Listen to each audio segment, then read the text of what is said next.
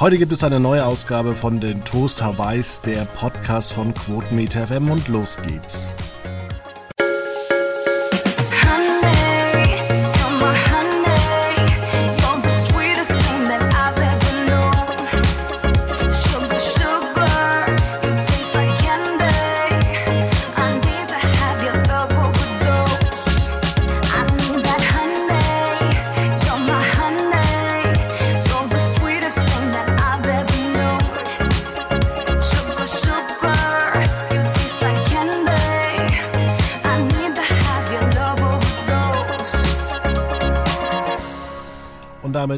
Herzlich willkommen bei einer neuen Ausgabe.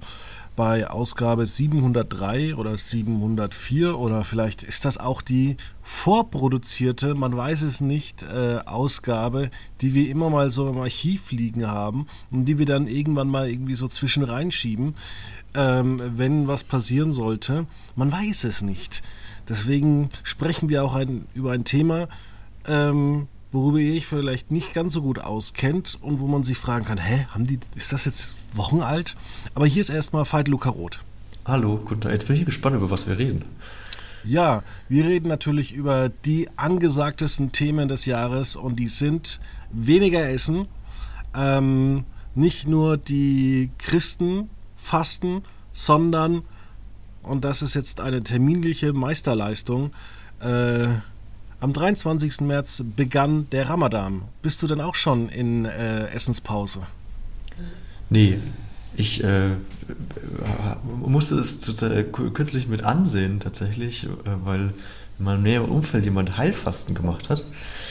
Äh, und das war tatsächlich interessant. Aber ich habe währenddessen äh, fleißig weitergegessen. Gott sei Dank, weil das sah sehr anstrengend aus. Und ich möchte auch tatsächlich auch nicht äh, Ramadan machen müssen. Ja, jetzt geht es ja noch. Es ist ja, wird jetzt gar nicht so spät dunkel wie im Hochsommer. Ich glaube, das dauert da jetzt auch noch ein bisschen. Also bis ins Jahr 2040 ist Ramadan vielleicht noch ein bisschen für die angenehmeren Leute. Ähm, hast du gewusst, dass man da noch nicht mal Zähne putzen darf? Echt? Nee, das wusste ich nicht, siehst du? Aber wegen, weil man Wasser trinkt. Nee, aber trinken darf man doch, dachte ich. Nee, ich glaube, trinken darfst du Trinken darf man auch nicht, okay oh, ich bin so, ich bin so ungebildet und fremden Kulturen völlig fremd. Wir sollten mal hier irgendwie so eine, eine Konferenz der, der äh, Gläubigen einberufen oder beziehungsweise der verschiedenen Kulturen und uns mal darüber unterhalten. Ähm, oder wir lassen uns einfach und reden über Preise. Preise? Denn es werden ja immer wieder mal Inflationspreise Preise oder, oder, oder, oder ja, also ähm, Sparangebote. Na, dann wären wir bei volles Haus. Ach so. Da habe ich letztens was gesehen. Da okay. gab es wieder die äh, Gurke für 2,50 Euro. Und äh, ich war aber selber beim Rewe am selben Tag und äh, da hat die Gurke nur noch 1,09 Euro gekostet. Dann waren wir beim Lidl, da hat es auch 1,09 Euro gekostet, tatsächlich. Ich war auch die Tage einkaufen. Aber mir ist aufgefallen, auch Tomaten sind sehr teuer geworden. Ja, da muss man die Tomaten kaufen, äh, wenn halt viele produziert werden. ja, ist ja, ja, so. Also, naja, klar, man sagt ja immer, man muss regional und saisonal einkaufen. Genau, heißt, aber das sind jetzt keine neuesten Erkenntnisse, außer bei Spargel. Außer bei Spargel, aber das ist ja, da gibt es ja auch diese berühmt-berüchtigte Spargelzeit, wo man öffentliche Toiletten eher meiden sollte. Das hast du jetzt gesagt ich glaube, das sollte man immer meiden, so ab und an, wenn man so. Oh, kennst du, es gibt ja so, so, so kleiner Exkurs mal. Ähm, ich wollte gerade sagen, jetzt kommen wir leider weit vom Thema ab. Ich wandere ja recht viel und äh, ja, da ist es halt auch so, ähm, dass, ich, dass man allein ja jetzt nicht unbedingt 15 Kilometer im Wald wandern sollte, sondern schon irgendwo immer, wo Leute entlang gehen. Und äh, da gibt es auch zwei öffentliche Toiletten und da bin ich halt auch schon mal rein, weil man nimmt sich halt eine Flasche Wasser mit und trinkt dann bei 30 Grad und dann muss man halt mal aufs Klo und ich sag dir, boah, Sunnyfair ist eine gute Sache. Ja. Hast du denn im Wald dann auch schon mal eine hinterm Baum sitzende Angela Merkel gesehen? Alias nee, Katharina Thalbach?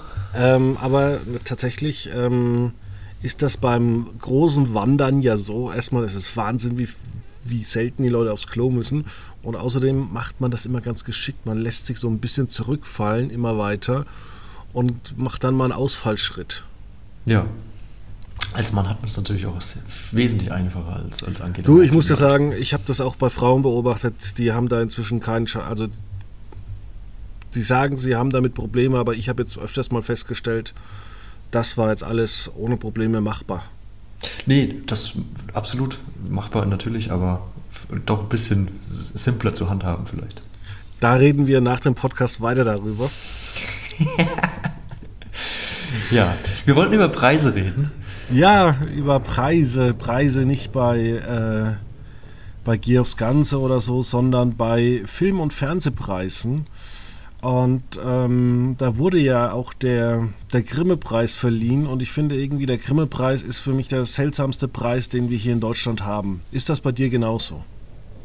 Mm, ich finde es immer interessant, dass, warum Preise so prestigeträchtig sind. Also warum jetzt ausgerechnet der Grimme-Preis?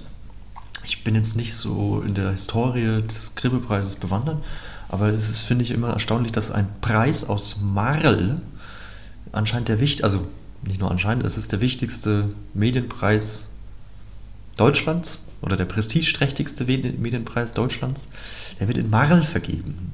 Ja, vielleicht also verliehen ist er ja noch nicht, er ist ja erst vergeben. Aber verliehen wird er erst im April. Wahrscheinlich, weil da die 59 davor steht. Was ist die 59 Postleitzahl, meinst du? Nein, der wird zum 59. Mal äh, verliehen, schon. Ach so, ja, schon. Aber wenn du jetzt so kommst, irgendwie ist es der 20. Deutsche Fernsehpreis und dann dir damals immer die, die Galen anguckst oder der Deutsche Filmpreis mit einer wunderbaren Verleihung 2000, äh, ich glaube 21 mit Daniel Donskoy hat mir wirklich sehr, sehr gut gefallen. Und äh, dann muss ich einfach sagen, dann gab es, ähm, genau, 2021 mit Daniel Donskoy. Das war eine tolle Gala, hat sehr viel Spaß gemacht. Und dann hat Katrin Bauerfeind das ein Jahr später äh, moderiert und äh, ich war entsetzt. Entsetzt über Katrin Bauerfeind? Weil ja, es nicht überhaupt moderiert hatte? Ja, nee? Katastrophe war das von der Moderation. Okay. Das ist schade. Ich mag eigentlich Katrin Bauerfeind ganz gerne. Die finde ich sehr lustig. Die sehr war aber nicht lustig. Selbstironisch, finde ich immer. Ja, irgendwie hat es nicht so wirklich gut gepasst. Da hat sie mir gar nicht gefallen. Ähm, da hat sie Daniel Donskoy, vor allem weil die zwei Preisverleihungen relativ kurz aufeinander getaktet war wegen Corona innerhalb von einem halben Jahr, ähm, hat mir das gar nicht so wirklich gut gefallen. Aber wir waren beim Grimme-Preis und äh, da geht es ja eigentlich vielleicht auch nur darum, dass man eigentlich von der Verleihung eigentlich kaum was sieht, sondern nur von den Gewinnern. Das vielleicht auch dazu führt, dass auch nichts, äh, dass, dass es auch keine peinliche Show gibt worüber man reden kann. Ja, also es, es ist meistens eigentlich so eine Pressemitteilung, dann wird das von den Preisträgern gerne mal so nach außen getragen. Hey, also Böhmermann macht das ja ganz gerne auch. Er hat jetzt auch schon wieder zig Preise in seiner Karriere abgeholt. Äh, jetzt ist er wieder ausgezeichnet worden. Ähm, dass er das dann so demonstriert, hey, ich habe einen Grimme-Preis gewonnen, so. Ähm, was ja okay ist. Äh, dafür verleiht man ja Preise, dass man sich damit rühmen kann. Ähm, aber ja, du hast recht. Also die Preisverleihung selbst ist ja dann auch immer einen Monat später, nachdem da bekannt ist, ähm, wer das gewonnen hat. Aber von der Preisverleihung selbst kriegt man selten was mit. Das ist meistens mehr so eine Pressemitteilung. Hey, übrigens, hier, die und die haben gewonnen heute. Ja, und ähm, gehen wir jetzt mal das ähm, im Detail durch. Und zwar, ähm, wenn man sich dann anschaut, den letzten Fernsehpreis, den wir uns angeguckt haben, der wurde wieder in einem Kölner Studio ähm, verliehen.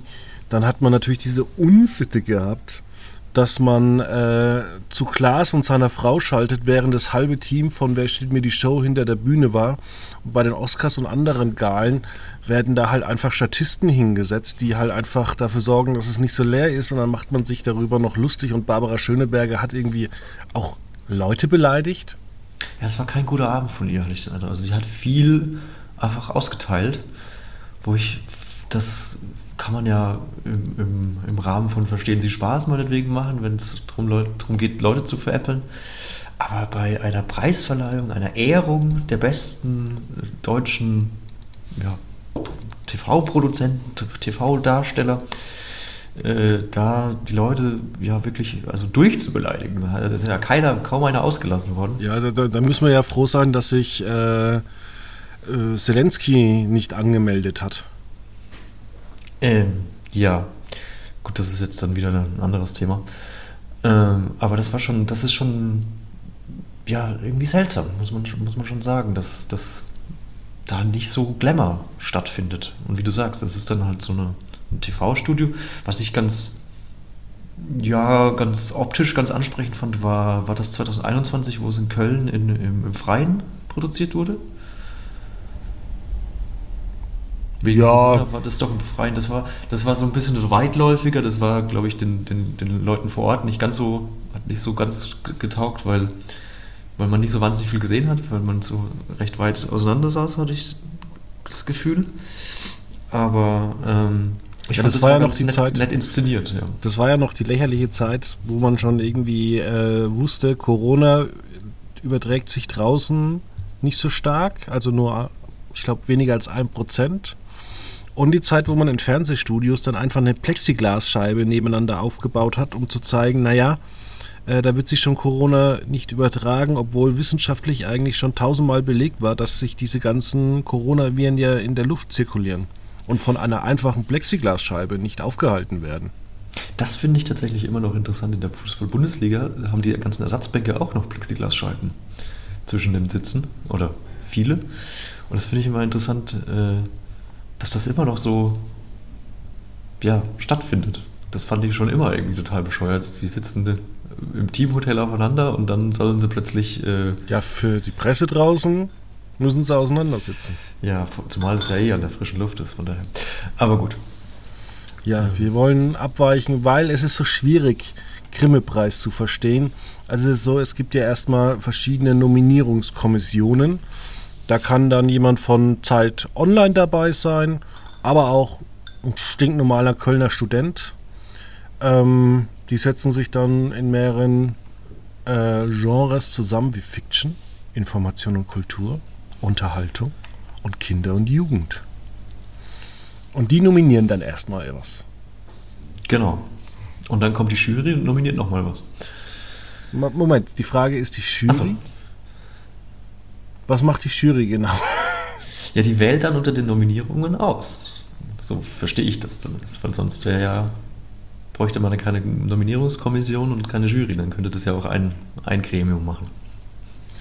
Okay, und wer wählt jetzt wen aus? Warum ist das jetzt, äh, warum gibt es jetzt eine Jury, die den Gewinner auswählt? Also klar, weil du sagst, dass es nicht die gleichen Leute sind, aber dann kann man ja auch sagen, ja, kann man ja auch einfach alle Einreichungen oder einfach alles nominieren. Keine Ahnung. Oder sagt die Jury dann einfach, oder, oder ist es einfach eine Arbeitsbeschaffungsmaßnahme? Sagt man sich, okay, man will ein bisschen kulturellen Austausch äh, befördern. Man setzt sich da halt zusammen und quatscht einfach ein bisschen. Ja, also es wird ja auch nicht ganz klar, also zum Beispiel die Nominierungen in der, im Bereich Unterhaltung gibt es ja dann immer die Unterteilung zwischen den eigentlichen Nominierungen und dann noch so ein, eine Art Sonderpreis. Spezial. Und da gibt es doch jedes Jahr die Nachnominierungen.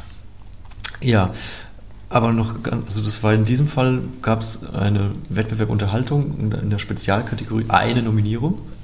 Also kann, hätte man von ausgehen können.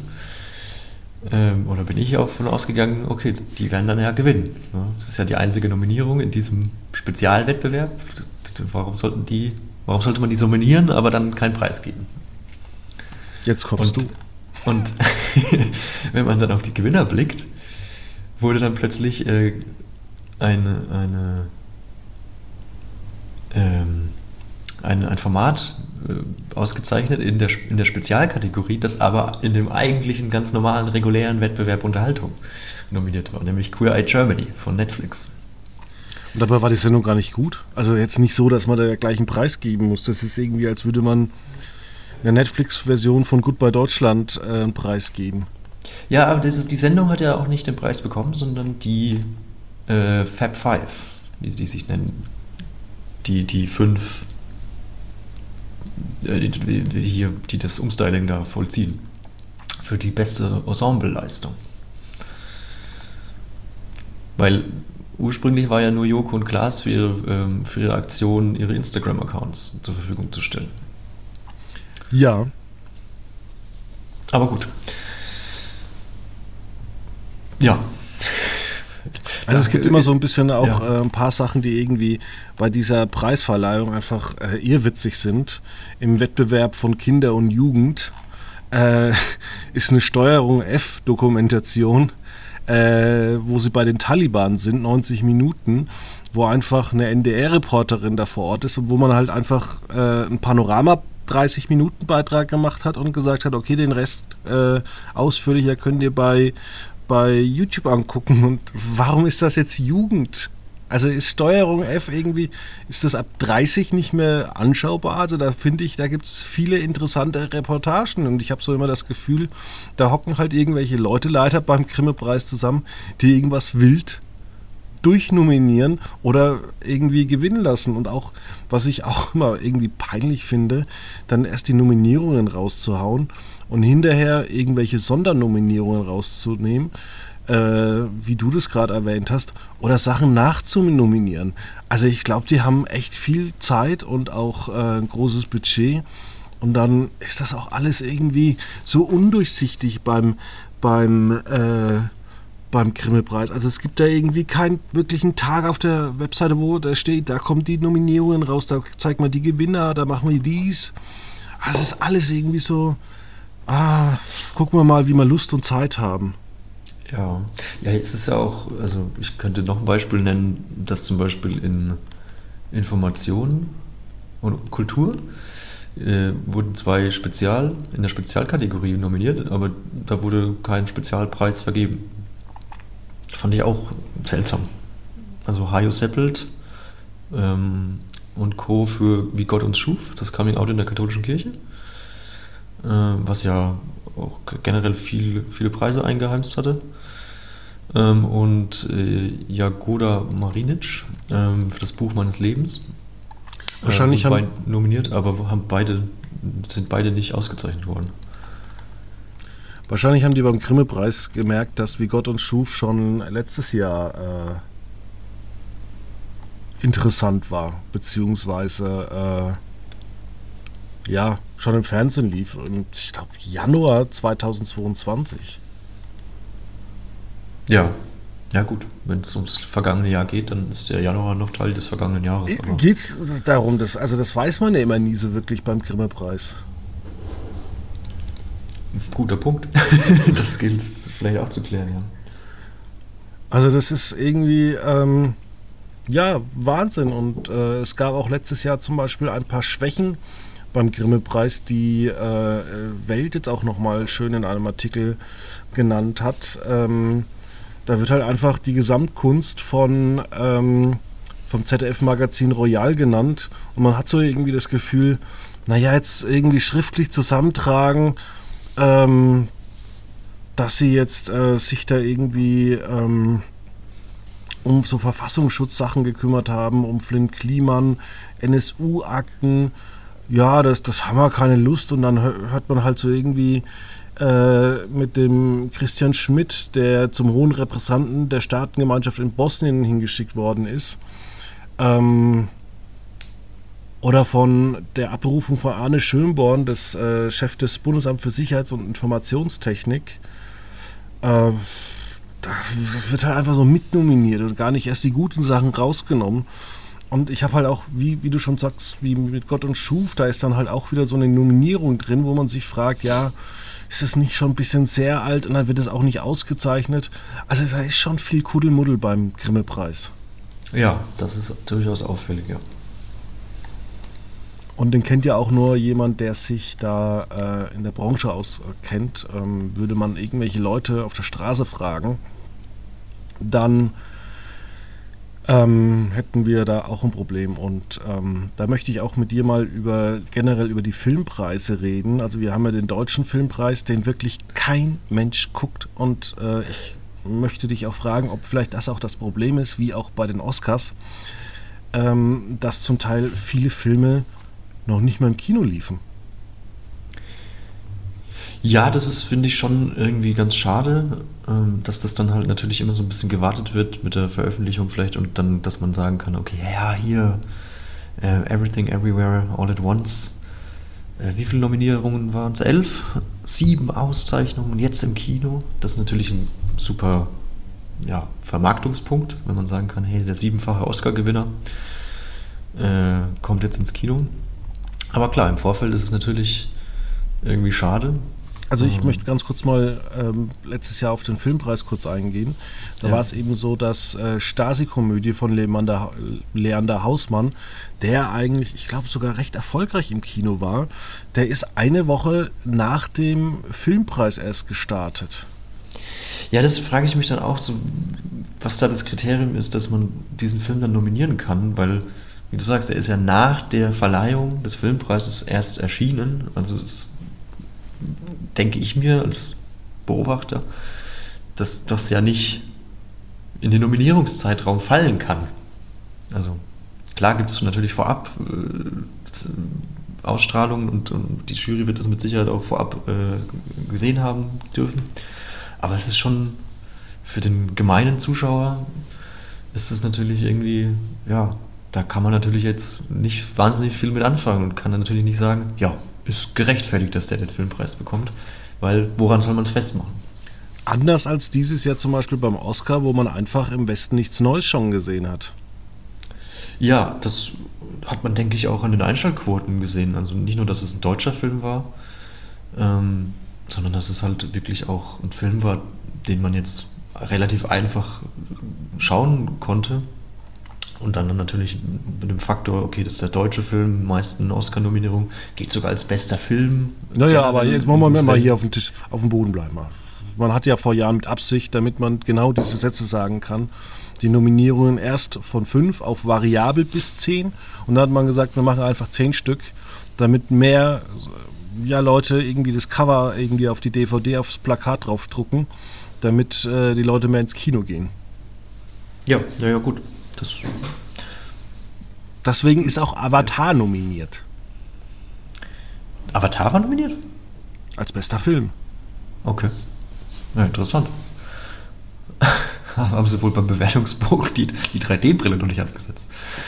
Na, ich ähm. denke mal einfach, dass Avatar einfach der zehntbeste Film war und deswegen eben da reingekommen ist. Ja.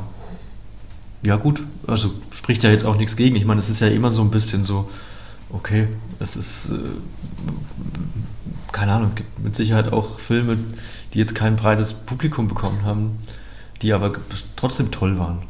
Weiß ich nicht. Ja, aber dass ja. Äh, Avatar gewinnt, das hat ja jeder schon vorher ausgeschlossen. Ja, der Film war auch jetzt, also war, war okay, war jetzt aber nicht besonders gut. Also. Das hört man auch immer über alle Marvel-Filme. Ja. Ja, also ich weiß, ich habe jetzt äh, Top Gun Maverick nicht gesehen, aber da stelle ich mir auch vor, das ist ja irgendwie auch so ein Blockbuster-Film. Der, der, ein richtig gutes Drehbuch haben soll. Okay. Also du hast ihn auch nicht gesehen? Ich habe ihn noch nicht gesehen, aber es gibt viele Leute in meinem Umfeld, die haben den gesehen und haben gesagt, das ist ein richtig guter Actionfilm mit einer guten Handlung.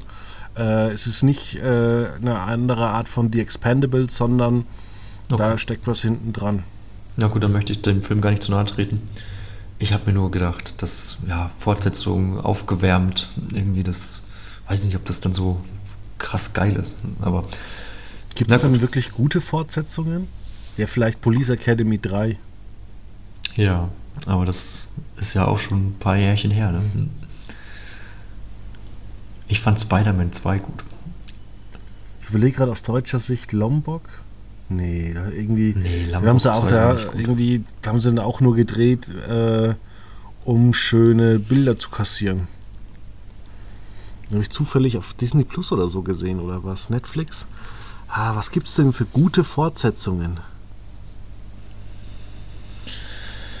Ähm, was gibt es für gute Fortsetzungen? Ich finde es immer lustig, wenn, wenn Fortsetzungsfilme einfach der gleiche Film wie der, wie der erste Teil ist, nur in einem anderen Setting. Aber die gleichen Gags finde ich, fand ich immer wieder erstaunlich, wenn ich Hangover gucke. Oder, oder ein Wo der einfach der gleiche Typ ein, dreimal das, weg ist. Das ist einfach das ist dreimal der gleiche Film. Einmal spielt er in Las Vegas, einmal spielt er. Wo spielt denn der zweite Film? Ich komme gerade nicht drauf. In Bangkok oder so. Ist das der zweite? Und was ist der dritte? Das sind sie wieder in Los Angeles. Ach so. Oh, na gut. Ähm, aber es ist halt irgendwie dreimal der gleiche Film. das ist schon irgendwie total bescheuert. Ja. Ja, ähm, aber wirklich, wir müssen jetzt echt überlegen, eine gute Fortsetzung, gibt es das wirklich? Vielleicht Star Wars, aber ich, mich hat Star Wars nie gepackt. Nee, mich jetzt auch nicht, aber das ist ja auch eher. Das ist ja keine Fortsetzung in dem Sinne, sondern es ist ja eine Trilogie. Trilo Trilogie? War damals nie geplant. War damals nie geplant, okay. Also die, der erste war abgeschlossen. Achso. Ja, ich bin auch kein Star Wars-Fan. Äh, also, ich habe die Filme mal gesehen, aber ich fand es dann auch im Nachhinein so ein bisschen mit äh, Mitte 20 dann auch irgendwie, oh, wie du sagst, hat mich auch nicht gepackt. ja. Ja, aber es wird immer so getan, als äh, packt es ein. Also was mich zum Beispiel immer nervt, wenn ich irgendwelche Sendungen im Privatfernsehen angucke, wo es darum geht, äh, dass sie dass sie irgendwas zeigen, dann heißt es immer ganz Deutschland äh, fiebert mit oder ganz Deutschland rätselt. Ganz Deutschland äh, schaut heute zu. Ja, das ist, äh, gibt es eigentlich noch das, diese, diese, diesen Umstand ganz Deutschland? Oder gibt es einfach nur gewisse Zielgruppen, gewisse Blasen, die man dann vielleicht, ja, eine gewisse Altersklasse, die man auf ganz Deutschland anwenden kann, aber weiß jetzt nicht, ob jetzt nee, denke, ganz Deutschland von jung bis alt über das gleiche Thema spricht, wenn es jetzt gerade nicht um Krieg in der Ukraine oder Corona oder sonstige ja, ich denke mal, ein Thema, was ähm, viele Privatunternehmen wie auch das öffentlich-rechtliche Fernsehen gemacht haben, ist, dass sie einfach die vielen äh, Menschen mit Migrationshintergrund nicht mitgenommen haben. Also es gibt einfach wahnsinnig viele Menschen in, inzwischen in Deutschland über die letzten 30 Jahre, die hier eingewandert sind ähm, sei es jetzt Studenten, die jetzt aktuell da sind und auch da geblieben sind, die halt auch äh, in Städten wie Berlin einfach weiterhin Spanisch und mit Englisch zurechtkommen, die mit Sicherheit kein ARD gucken, äh, wahrscheinlich auch keine Vodafone-Kabelgebühren bezahlen, weil es den auch, weil, weil es die gar nicht erreicht. Und ich glaube schon, dass wir auch äh, mit den vielen Flüchtlingen aus Syrien, Afghanistan, äh, Ukraine, das sind ja knapp 4 Millionen. Da, da, hätte man schon was machen können, um die auch zu erreichen und die ähm, ja, an uns zu binden. Aber irgendwie klappt das, ähm, also bei, bei kaum was, vielleicht bei Netflix, aber bei Netflix ist halt äh, Filme und Serien. Ja, die auch in den sozialen Medien sich gut vermarkten können. Ich würde fast noch sagen, ja, was, was wirklich, was zieht denn wirklich so viel? Ich glaube, durch die Algorithmen ist es tatsächlich so geworden, dass man gar nicht mehr sagen kann, das ist das Thema, worüber Deutschland spricht, weil es gibt ja auch diese furchtbaren ähm, Google-Apps, die habe ich ja auch zum Spaß drauf, wo dann irgendwie von eines unserer Mitbewerber im Bereich Film kommt dann irgendwie, dieser Film ist endlich im Fernsehen zu sehen und ist einer der besten Science-Fiction-Filme aller Zeiten, wo ich dann immer schön mitrate. Star Wars. Welcher Film ist das wohl? Und dann draufklicke und so in einer endlos Algorithmenschleife äh, gefangen bin, nur weil ich persönlich neugierig bin. ähm, Clickbait hat funktioniert. Clickbait hat funktioniert, so kann man das natürlich auch sagen. Aber ich mache das ja so ein bisschen mit Hintergrund und manche Filme denke ich mir, oh Gott, wirklich, Matrix 4 bezeichnet ihr als wirklich guten Film. Hab, ja. war, wer hat den angeguckt? Der Praktikant irgendwie, der, der noch nie gute Filme gesehen hat. Ja, ist eine tolle Franchise natürlich. Apropos, äh, wenn wir schon dabei sind, äh, die Meinung von Leuten abzuraden, dann möchte ich mal ganz kurz sagen, dass viele Menschen einfach einen furchtbaren Seriengeschmack haben. Was ich immer in den sozialen Ein Beispiel, Medien bitte, Fabian, ein Beispiel. The Blacklist. Brooklyn Nine Nine. Ich habe alles durchgeguckt, also jetzt Brooklyn Nine Nine und die letzten drei Staffeln waren einfach nicht gut. Und Parks and Recreation nervt auch einfach nach Staffel 4. Und lauter solche Serien werden da genommen, wo ich mir denke, ey Leute, es ist doch nicht euer Ernst, dass ihr so schlechte Serien anguckt. Ja, naja, aber du sagst ja auch, äh, die, die ersten Staffeln waren schon gut. Von daher, vielleicht Ja, aber dass man dann auch mittendrin aufhört, irgendwie auch. Wir hatten es ja auch zum Beispiel mit in einer Freundschaft. Das ist jetzt auch jetzt nicht so das Popcorn-Kino, aber zum Beispiel Grey's Anatomy ist so zusammengespart worden, dass man halt einfach sagen kann, naja, ich meine, beide Serien sind auf dem gleichen Niveau. Da ist ein bisschen Arzt, ein bisschen Liebe drin und da braucht sich auch irgendwie äh, in einer Freundschaft überhaupt nicht mehr zu verstecken. Ja, aber ich würde jetzt auch nicht hingehen und würde sagen, in einer Freundschaft ist äh, eine Top-Serie und ich wäre als Grey's Anatomy Fan total enttäuscht, was da jetzt am Ende alles von der Story her passiert ist. Ja, also was man auf jeden Fall festhalten kann, in aller Freundschaft ist in der Mitte der Gesellschaft angekommen. Das kann man, denke ich, festhalten. Ja, findest du auch, dass die Leute einen wahnsinnig schlechten Seriengeschmack haben? Ähm, die könnte ich jetzt nicht zwangsläufig behaupten, aber ich, also ja, natürlich gibt es immer mal so Geschmacksverirrungen, so, aber äh, ich weiß nicht, also in, in, meinen Echokammern ähm, hole ich mir die Meinung ab, die dann auch meinen Geschmack trifft. Ich weiß es nicht, vielleicht liegt es daran. Ja, du hast deine Echokammer sehr gut beschrieben.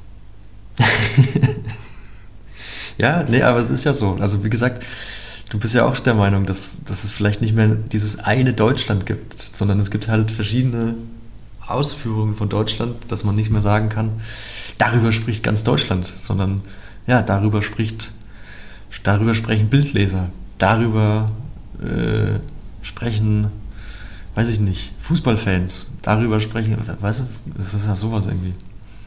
Ja, apropos äh, Sport, du bist ja ich sag mal, du hast Praktikum gemacht bei einer Fußballzeitung. Ähm, das heißt, du bist jetzt der optimale Kunde wahrscheinlich für dein.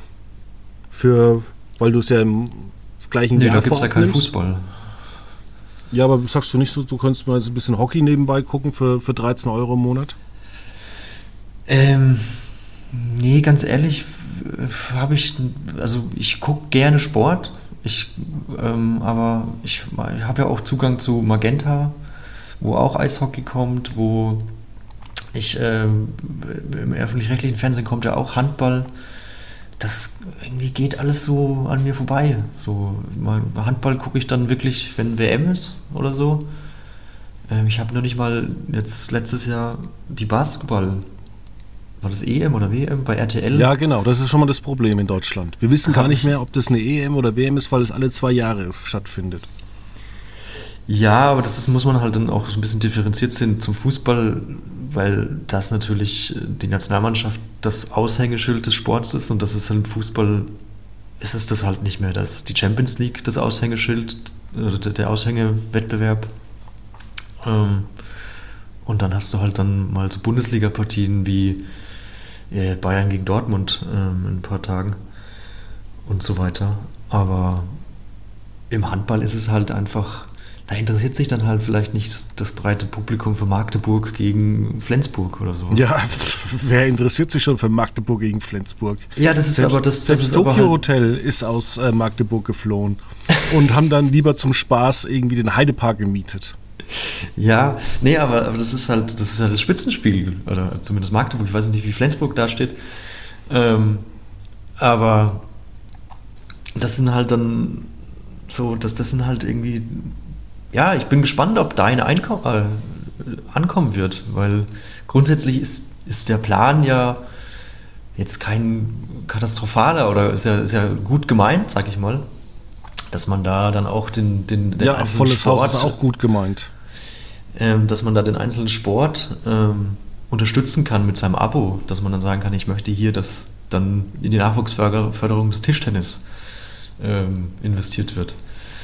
Aber das ist halt auch wieder so eine Sportart, Tischtennis.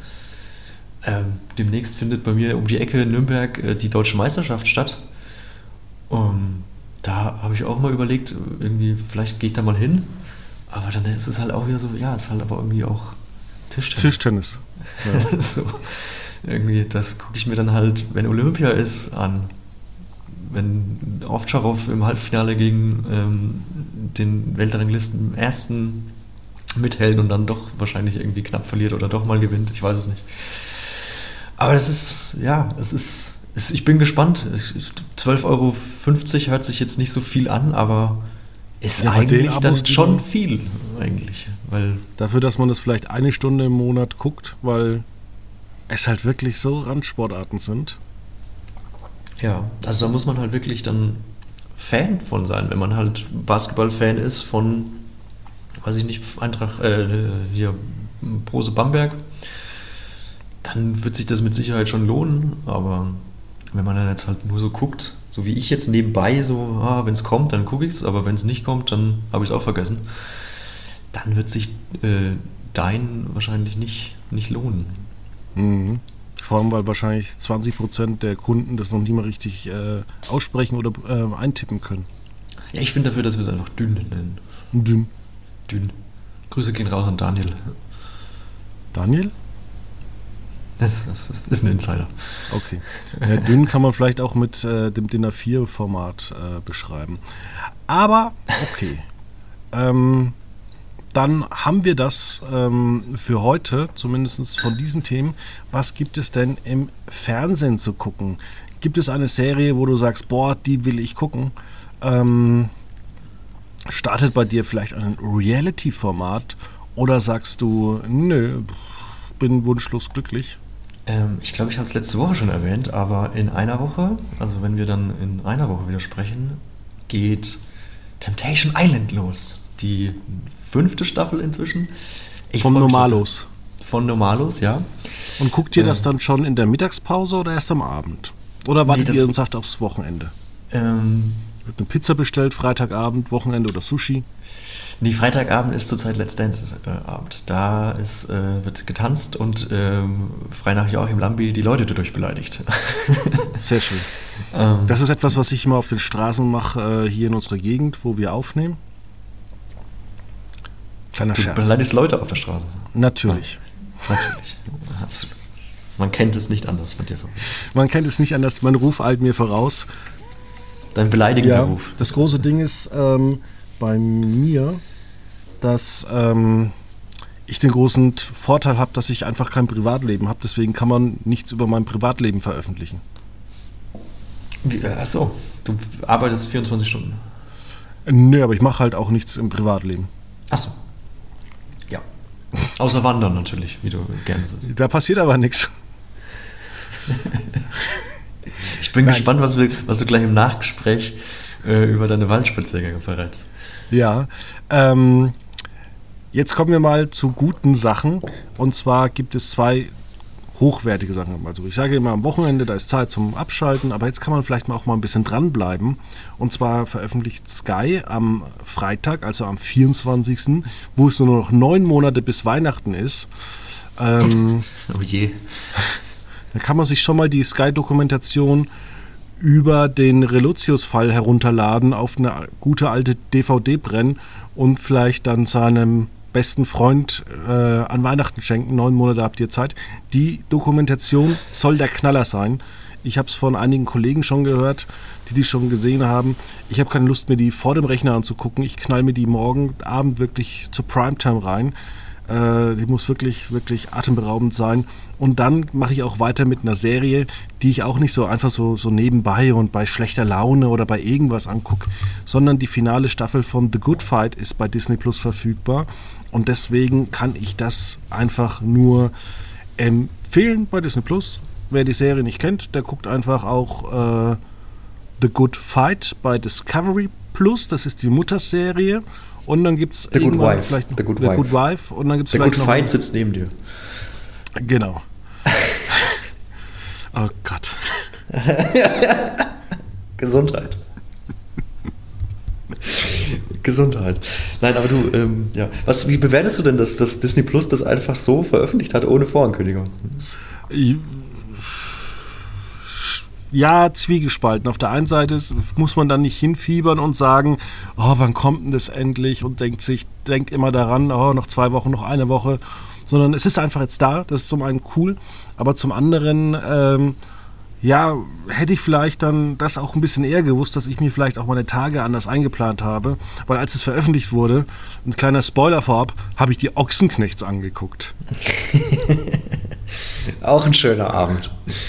Stichwort Qualitätsfernsehen bei Sky. Ja. Das war, also da hätte ich lieber The Good Fight angeguckt. Ja, das glaube ich dir. Naja, gut, aber dann hast du jetzt ja äh, ein schönes Wochenende vor dir.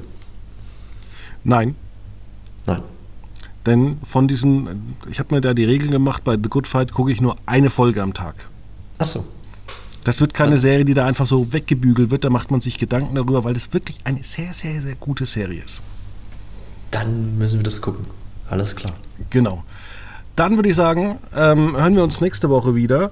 Denn nächste Woche ist die Vorwoche, in der dann Ostern ist.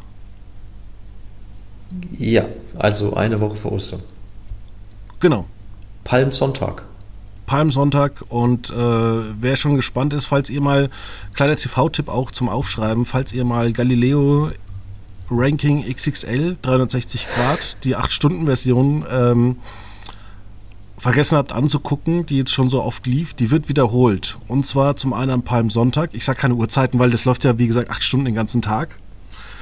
Und ähm, wer da noch nicht reingeguckt hat, kann an Ostermontag reinschauen. Da kommt es wieder. Aber gleiche? Nicht gleich. Das weiß niemand. Da das ist, äh, ja. Wir werden es naja. sehen. Acht Stunden. Wir werden sehen, genau. In diesem Sinne, bleibt gesund und lasst euch nicht von den kleinen Coronaviren beißen. Bis nächste Woche. Auf Wiedersehen.